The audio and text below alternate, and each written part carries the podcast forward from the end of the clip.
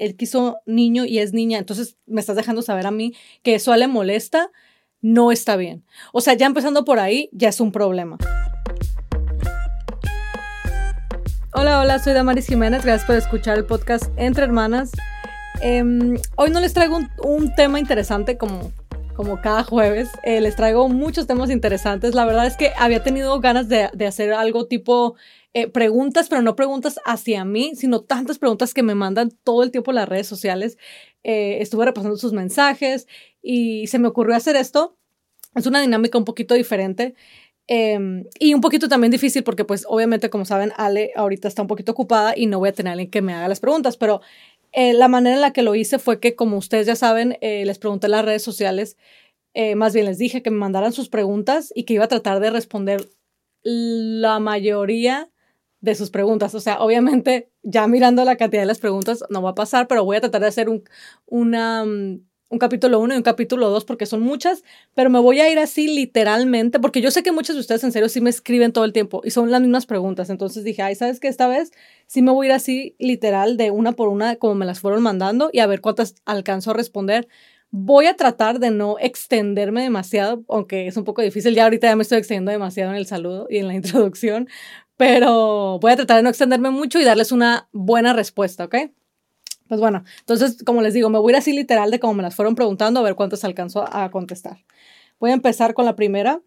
Em, esta pregunta me la mandó tu mera madre, Anaí. Dice, ¿cómo hacer que mi esposo quiera estar más involucrado en mi embarazo? Y entre paréntesis dice, él quiso niña, él quiso niño, es niña. Eh, es, esa, esa, pregunta es, es una pregunta complicada, es una pregunta difícil porque, bueno, siempre cuando se trata de, de, los embarazos, ¿no? Yo al menos me pongo un poquito sensible, como ya saben, acabo de, tener a mi, a, mi, a mi niña, Julieta, eh, y se me hace triste porque, pues, ¿qué más quisiéramos, no? O sea, que nuestra pareja esté súper involucrada en, en, nuestro embarazo. Bueno, al final del día es sí, sí, nosotros lo estamos cargando, pero el embarazo es de dos personas. Entonces, eh, para responder tu pregunta cuando me dices que cómo hacer, tú no puedes hacer nada. Y el hecho de que hayas puesto en paréntesis que dice, él quiso niño y es niña, entonces me estás dejando saber a mí que eso le molesta, no está bien. O sea, ya empezando por ahí, ya es un problema. ¿Por qué? Porque él no se está, él no se, él, no está actuando conforme, ah, voy a ser papá, o, a lo mejor no sé cómo tomó la decisión de, de, tener un bebé o de embarazarse y, y decidir que van a tener hijos, pero a mí cuando estas cosas pasan y que las veo todo el tiempo, a mí yo por eso odio los gender reveals y esas tontadas, sinceramente, bueno, perdón, no tontadas, para mí, a mí no me gustan. Eh, ¿Por qué? Porque a veces estás mirando el video y, miras la cara del papá o de la mamá que se molestan por lo que van a tener. Eh, y entonces a, ella le quitas la, es como la intención verdadera de ser padre o la intención verdadera de ser madre. ¿Por qué? Porque no estamos teniendo, no estamos trayendo un ser humano al mundo por el sexo que vaya a ser, porque vaya a ser niño, porque vaya a ser niña. Si, si, si genuinamente queremos ser padre, no nos va a interesar si es niño o niña, si es chango o alien. Entonces, eh, e, e, esto es algo, como otras, repito, es algo complicado porque entonces aquí ya te das cuenta que eh, a lo mejor no es una intención genuina de ser padre si, si estás más, si estás más ah, enfocado en, en, que quieres tener un niño o una niña. Eh, cuando una persona realmente quiere ser padre, la verdad es que le da igual. Ahora, si tu esposo está tan enojado como para dejarte a un lado y no estar involucrado, está cometiendo un error y lamentablemente tú no puedes hacer nada. ¿Por qué? Porque no podemos obligar a alguien a, sentir, eh, vaya, empatía, a sentir cariño, a ser atento. Podemos obligarlos, ¿no? Como lo hacemos y lo veo que lo hace todo el tiempo la gente con sus hijos, eh, puedes obligarlo, te puede hacerle enojada y es que tú nunca estás involucrado. Lo va a hacer, pero no lo va a hacer genuinamente. Eh, y esto es algo que tienes que hacer más por convicción que por obligación. Entonces, tú no puedes hacer nada, eh, lo que yo sí te recomiendo, sinceramente, fuera que tuvieras una conversación con él sincera en la que le, le explicaras cómo te sientes y que le digas que esto es algo que a ti jamás se te va a olvidar. Estoy tratando de apurarme de verdad, pero es importante que él sepa que a ninguna mujer se le olvida el proceso de su embarazo. Por eso es que todo lo que nos pasa en el embarazo nunca se nos olvida. Pues, por ejemplo, en las infidelidades, las más difíciles son cuando son en el embarazo, los, las peleas, los rechazos, todo lo que pasa durante el embarazo en el matrimonio, nunca se le olvida a una mujer. ¿Por qué? Porque estás pasando por un momento tan importante que quisiéramos, siempre que recordáramos tener a ese, a ese bebé, el embarazo fue así, así fue como pasó esto, lo otro, y quisieras que todas esas memorias fueran bonitas. Entonces, si tienes algo negativo, vas a lo que tú realmente vas a guardar en tu corazón por, por muchísimo tiempo, por el resto de tu vida, por el resto de tu matrimonio con esta persona. Entonces, eh, me gustaría que te abrieras con él y que le dijeras cómo te sientes que te está lastimando y, y, y, que veas si él genuinamente quiere hacer un cambio, pero no hay nada, no hay nada que tú puedas hacer para obligarlo. Lo más que podemos hacer es tratar de tener una conversación asertiva y tratar de que él mismo cambie su actitud. Eh, la segunda pregunta es de Vanessa-Rodríguez-25. El posparto y, cómo aceptar mi cuerpo después del parto. Eh, el posparto es, es, una etapa, no por nada se le dice que es el, el cuarto, si no estoy equivocada, el cuarto trimestre del embarazo. ¿Por qué? Porque también, porque también es un, sigue siendo parte del embarazo. Ahora es el posparto, obviamente, pero sigues teniendo bochornos, tus hormonas todavía están como locas, tu cuerpo obviamente todavía no se ha acomodado. Eh, entonces, ¿cómo aceptar tu cuerpo? Yo diría que, eh, y yo ahorita estoy en ese, yo estoy precisamente en ese capítulo de mi vida, se puede decir, estoy en ese momento de mi vida. Ah, Julieta tiene tres semanas, va para, va para el mes.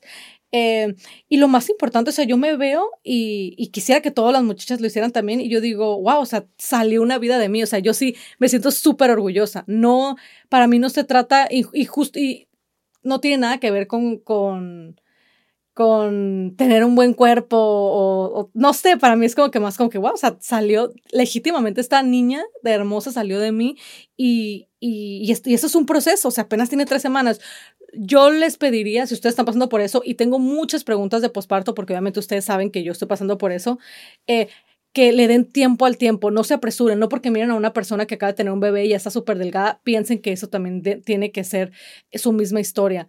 A mí muchas de ustedes me escriben, ¿por qué? Porque yo quedé eh, prácticamente igual, si no es que más flaca, porque casi ahorita no, no, no tengo mucho apetito por las hormonas, yo creo.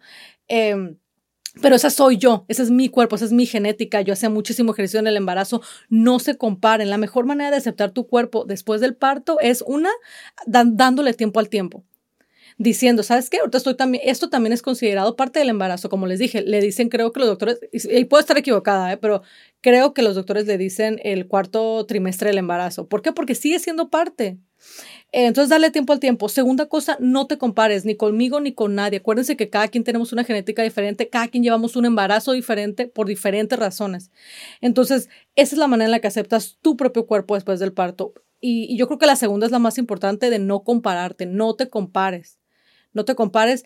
Eh, y la tercera cosa, eh, acuérdate que de ti salió una vida. O sea, yo pienso que ya nada más con eso puede cambiar mucho nuestra perspectiva. Em, a mí, a lo mejor yo no, y esto ya es algo personal, eh, a lo mejor yo no, yo no quedé con una panza muy grande y ustedes me ven y, ay, wow, porque y todo el tiempo me escriben y me preguntan, ay, Damaris, que yo, mira, me siento de esta manera y tú tan delgada, pero sí me salieron estrías. Em, no la parte de enfrente, pero me salieron estrías. Y, y yo la mejor manera, la verdad que yo lo, que yo lo veo es como que, o sea, esto es un precio pequeño, muy pequeño que puedo pagar yo por, un, por haber traído una vida a este mundo, una, y más a mi hija, o sea, un ser que, pues, ¿qué puedo decir? No, no me, extendería demasiado, pero es un precio muy pequeño y no, me, y no me importa, y no me hubiera importado tampoco haber quedado con una panza o, lo que ustedes quieran, ¿no?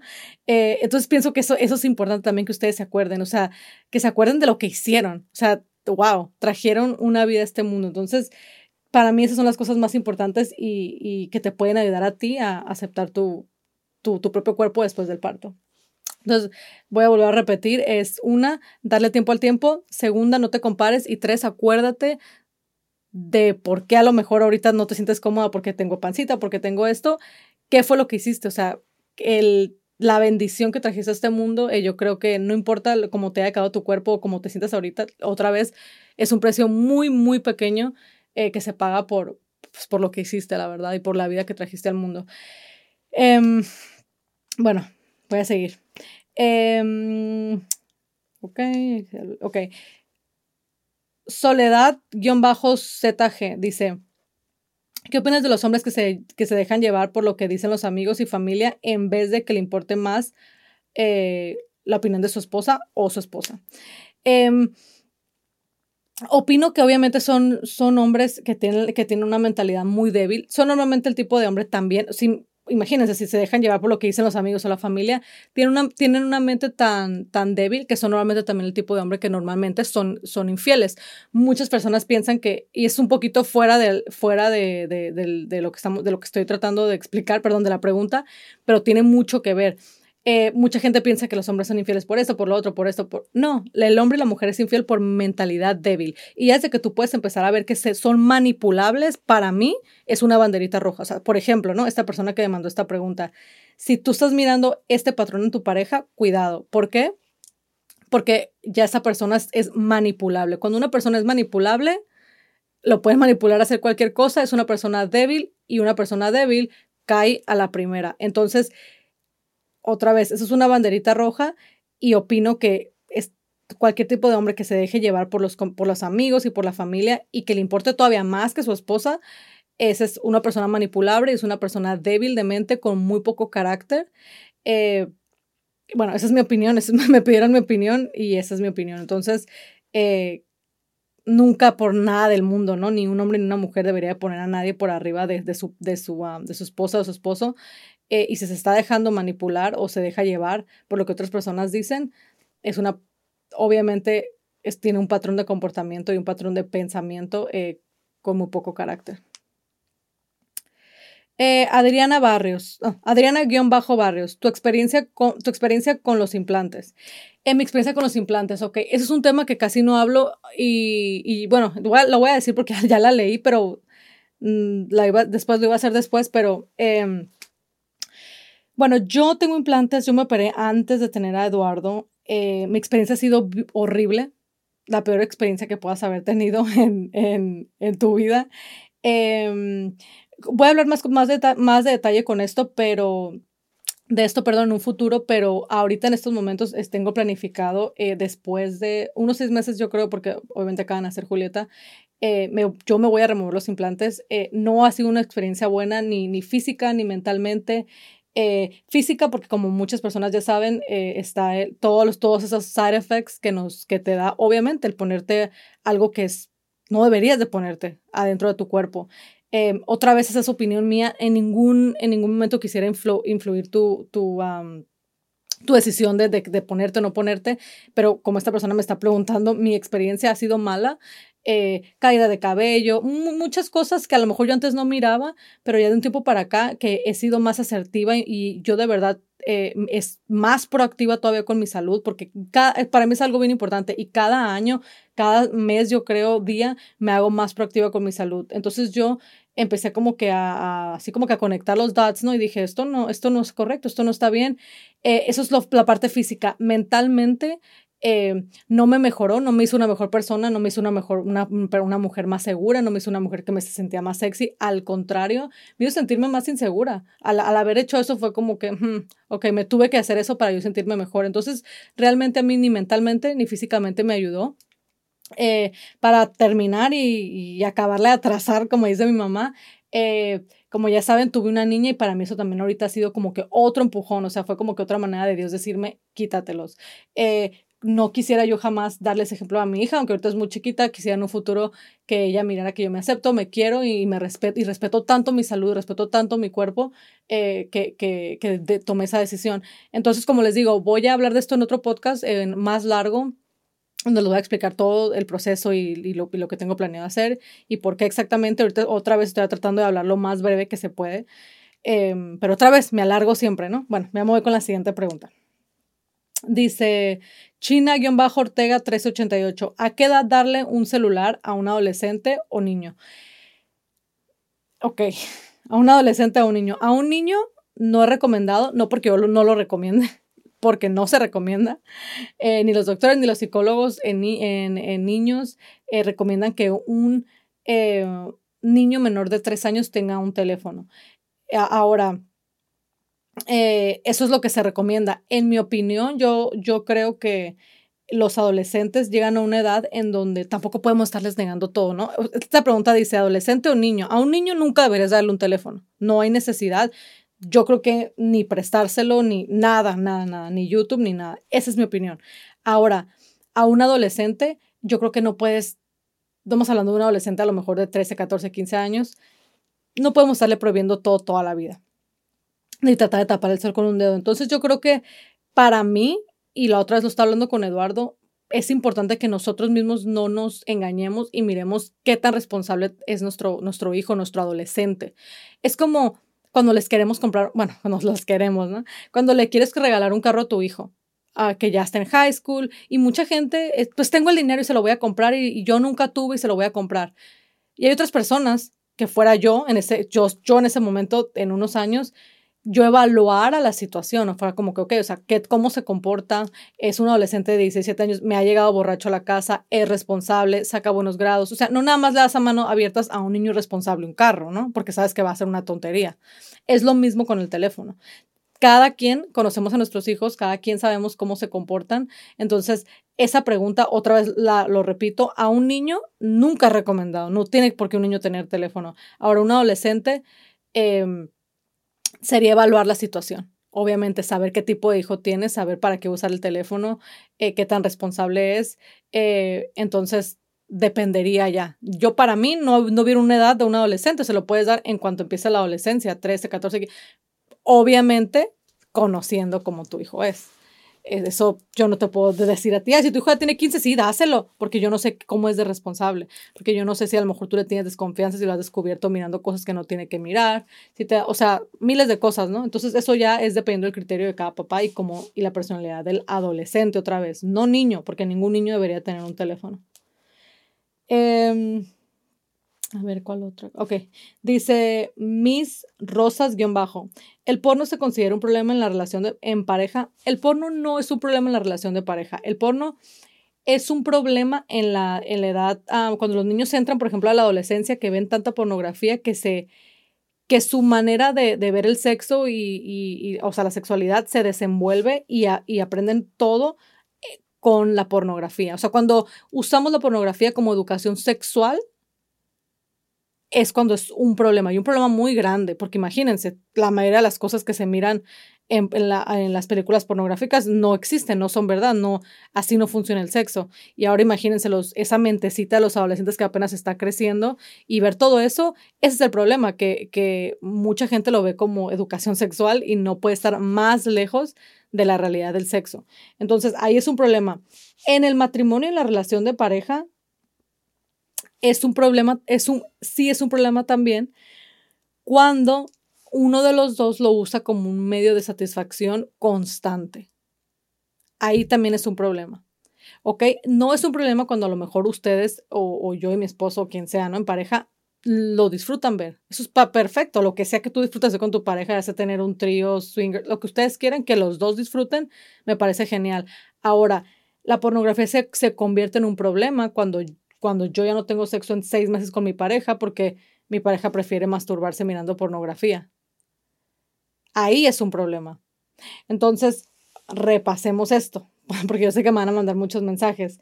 No es un problema en sí si se hace con la pareja, si es lo que ustedes disfrutan, por X o Y o lo que ustedes quieran, lo disfrutan, perfecto. Se hace un problema cuando ya uno de los dos disfruta más hacerlo constantemente en vez de tener esa intimidad con la pareja. Ahí sí que, y sí que es un problema y sí que pasa y no se imaginan cuántas parejas, ni se imaginan cuántas parejas dejan de tener sexo porque prefieren masturbarse. Es, y es un problema, un problema muy grande.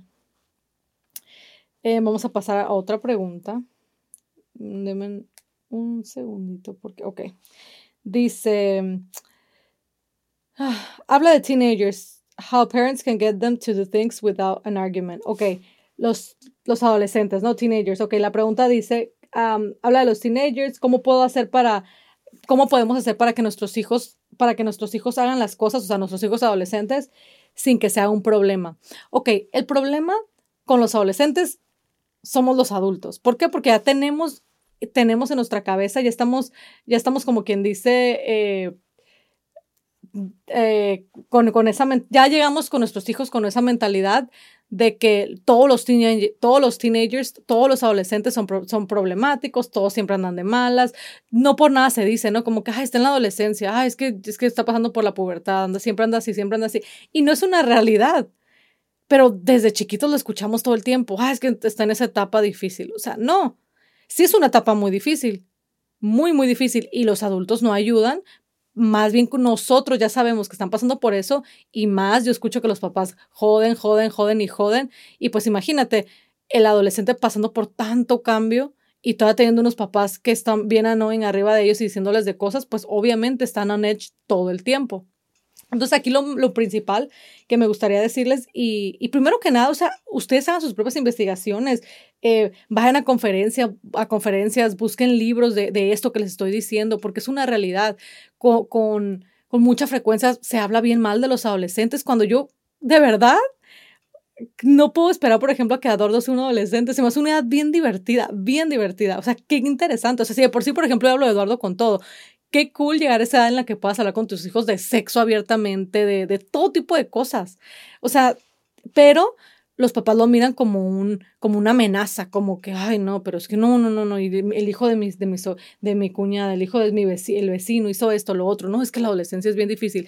Es difícil, sí, y los papás la hacen más difícil. Entonces, la pregunta eh, sobre cómo, cómo hacer que los hijos hagan cosas sin que sea un problema es bien fácil, es preguntar de una manera asertiva, es tener una conversación con tus hijos asertiva, con tus adolescentes, es no tener expectativas de los adolescentes que no son, es no eh, minimizar, es no minimizar a los adolescentes.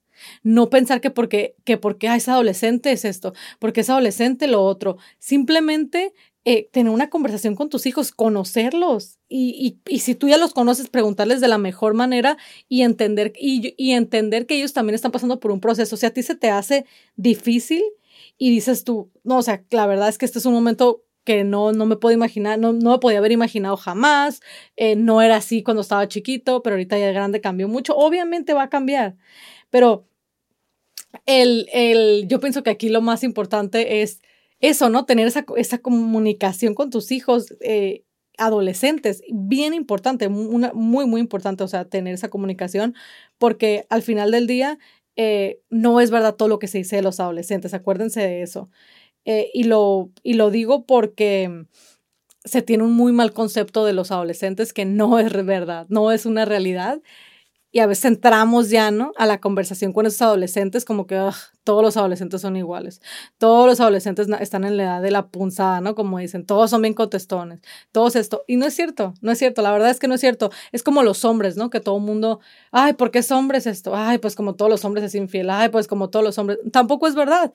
Pero pues si nosotros llegamos con esas expectativas y se las aventamos en la cara, pues yo creo que ellos dicen, pues bueno, pues eso es lo que piensan. Es lo mismo con nuestros hijos adolescentes. Entonces, ojo como nosotros los vemos, cómo los percibimos y cómo ellos saben que nosotros los percibimos. Estoy segura que si se lo pides de una manera más adecuada, y si tienes una buena conversación, lo conoces, te conoce, eh, no, no tiene por qué contestarte de una manera eh, enojada o hacerle un problema. Eh, pero como otra vez le repito, yo creo que nosotros tenemos expectativas en, en, esos adolescentes y tenemos una idea que no, que no es y a veces se los dejamos saber igual y no verbalmente, pero indirectamente y ellos pues nos responden de esa manera. Sandra-Cornejo93.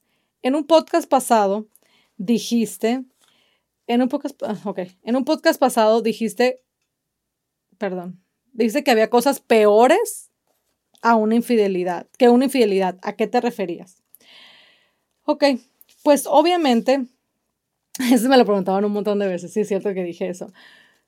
Puedo pensar en mil cosas, dos mil cosas que son peores que una infidelidad, de verdad, en una relación de pareja, pero me voy a ir así brevemente. Voy a tratar de irme brevemente, pero bueno, a ver, ¿cuáles sean las cosas peores que una infidelidad? La verdad, vivir con una persona por costumbre es una de las peores cosas o más horribles del mundo.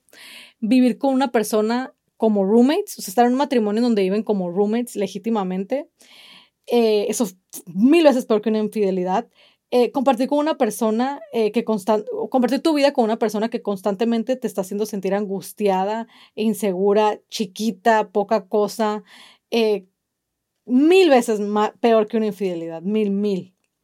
Estar con una persona que no te deja crecer como, como ser humano sería también horrible. Porque si nos ponemos a pensar, chicas, ¿de qué nos sirve estar con una persona que sea muy fiel, pero una, que sea nuestro roommate, dos, que nos trate súper mal y nos haga sentir como que somos poca cosa, inseguras, que no seamos felices, que estemos con ellos por costumbre.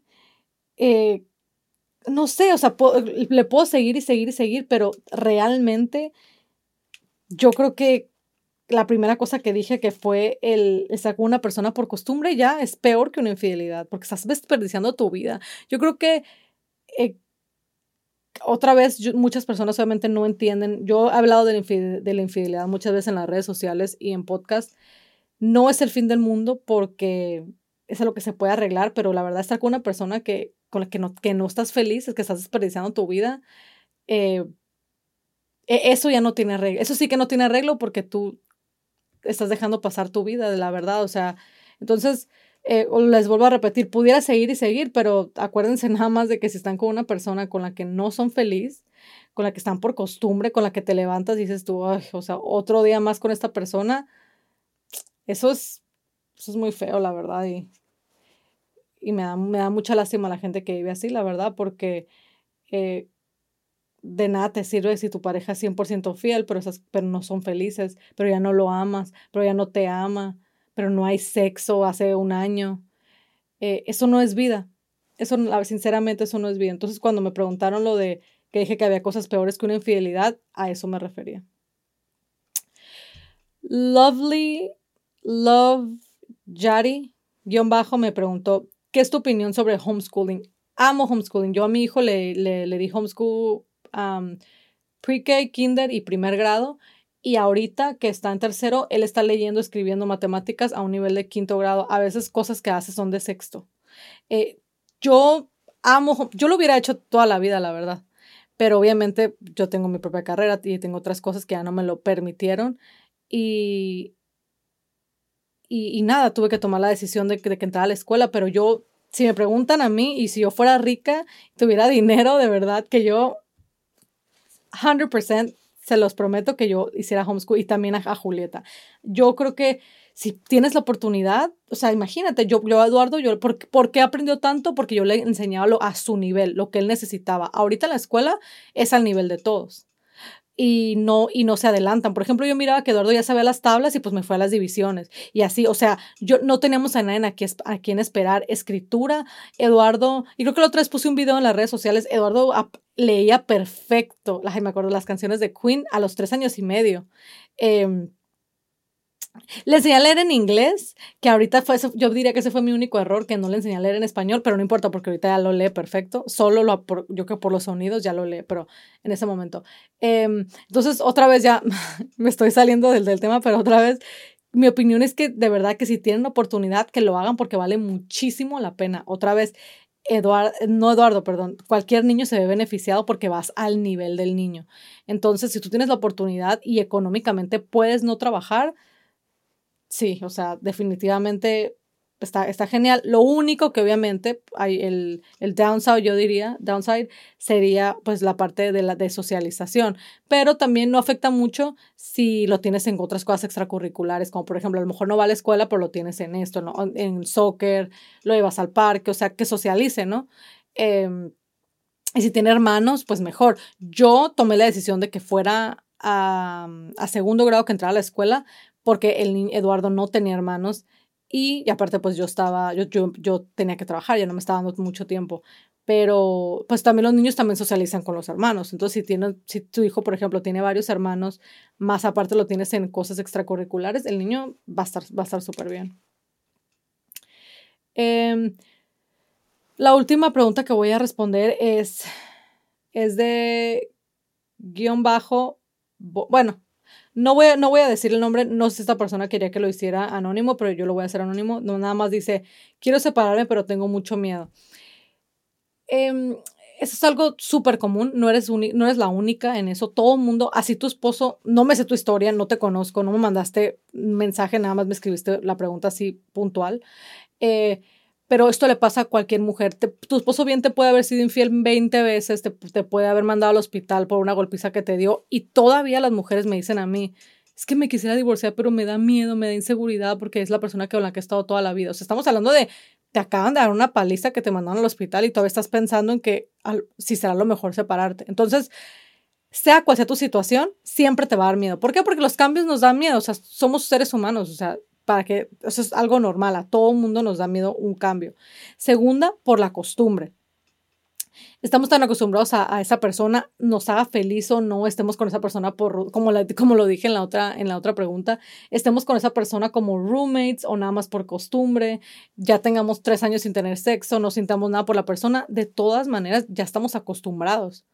Probablemente la persona con la que tenemos hijos, eh, sea un matrimonio infeliz o no, es la persona con la que hemos convivido, con la que hemos compartido, llorado, eh, ha estado a lo mejor contigo en tus, cuando, has tenido, cuando han tenido a sus bebés. O sea, tienes tanta historia que bueno o mala no deja de ser historia y eso pesa, la costumbre pesa. Entonces, eh, si, si te quieres separar y tienes mucho miedo, yo te recomiendo, es un ejercicio que yo uso mucho, mucho con mis clientas, es la balanza y creo que lo, creo que lo he recomendado bastante también aquí en los podcasts. Yo todo, la balanza, o sea, para mí es, un ejercicio que la verdad para todo te ayuda. Y pon en una balanza em, todo lo que, las razones por las que tienes miedo de separarte y del otro lado, o sea, todo lo que estás perdiendo en tu vida por quedarte con una persona con la que ya no eres feliz. Y ponle mucha atención a lo que vas a responder. No, no te engañes. Ah, pues es que todo, todo, todo lo que estás perdiendo por no estar con una persona con la que no eres feliz. Eh, todo lo que estás perdiendo por, por a lo mejor darle los mejores años de tu vida. Eh, todas las cosas que no vas a poder hacer por estar con una persona que, con la que no quieres estar. ¿Qué vas a perder al hacerte vieja con una persona con la que no quieres estar? Entonces, yo creo que si pones las cosas en una balanza, eso te va a, a ti enseñar como que sabes que estoy perdiendo más de lo que estoy ganando y a lo mejor te ayuda a que tomes una decisión y, más allá de, y, ver más allá del miedo. Esa era la última pregunta que, bueno, tengo una más, la voy a contestar otra, ya rapidito. Y es, ¿cuándo está listo mi primer hijo para que, dice Jessica, Jessica 7, ¿cuándo está listo mi primer hijo para que tengamos otro bebé? Esa pregunta eh, se me hace, se me hace, bueno, ok. Tu hijo no va a tener ningún bebé. El que tú ya tienes, tu hijo grande o hija grande, no va a tener ningún bebé. Cuando dices tengamos, estás involucrando a tu hijo en algo que no debería estar involucrado, una decisión que no le corresponde a tu hijo. Normalmente ese tipo de personas son también las personas que cuando nace el, hijo, el, el, otro hijo, de las que quieren tener al hermano mayor, ayudando y que haga, y que, y que ah, es porque es parte, porque es tu hermano, tú tienes que hacerlo, es tu responsabilidad. Separa las cosas para empezar. Tu hijo no tiene que estar listo para tener un hermano. Tú y tu pareja tienen que estar listo para tener un hermano, para tener un hermano, perdón, para tener un hijo. Tu hijo o tu hija mayor no tiene nada que ver. E, esa, esa responsabilidad y esa decisión a ellos no les corresponde. Tú no le vas y le preguntas, a ver, me voy a poner yo de ejemplo, Eduardo, oye, ¿qué te parece si mira si me embarazo? Porque no, ¿por qué? Porque él no es su responsabilidad. Cuando, cuando, cuando, por ejemplo, en mi caso, cuando Julieta nació, él no es su responsabilidad. Él no tiene por qué cambiarle, no tiene por qué bañarle. No, eso a él no le incumbe. La responsabilidad y la plática tiene que ser entre tú y tu pareja. No importa la edad que tu hijo tenga, tenga un año, dos años, cinco meses. Es una, es una pregunta y algo que a, él, que, a, que a otro niño no tiene por qué no, tienes por qué involucrarlo y no tienes por qué dejarle ese peso a, ese niño. Entonces, cuando tú me preguntas a mí que cuándo está tu, tu, que cuándo está listo tu primer hijo para tener otro, otro bebé, porque así lo dice, para que tengamos otro bebé, me imagino tú y tu pareja, obvio.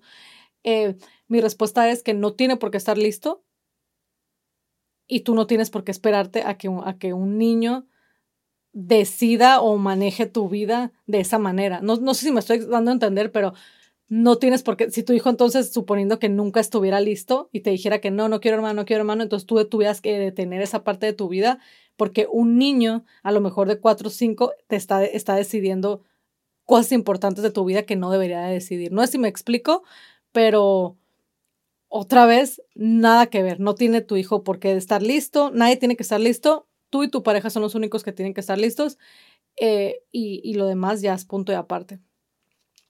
los voy a dejar ya porque creo que ya me alargué, sí me alargué bastante. Me alargué y, y dije que no me alargué mucho en las, contestaciones, pero pues lo hice.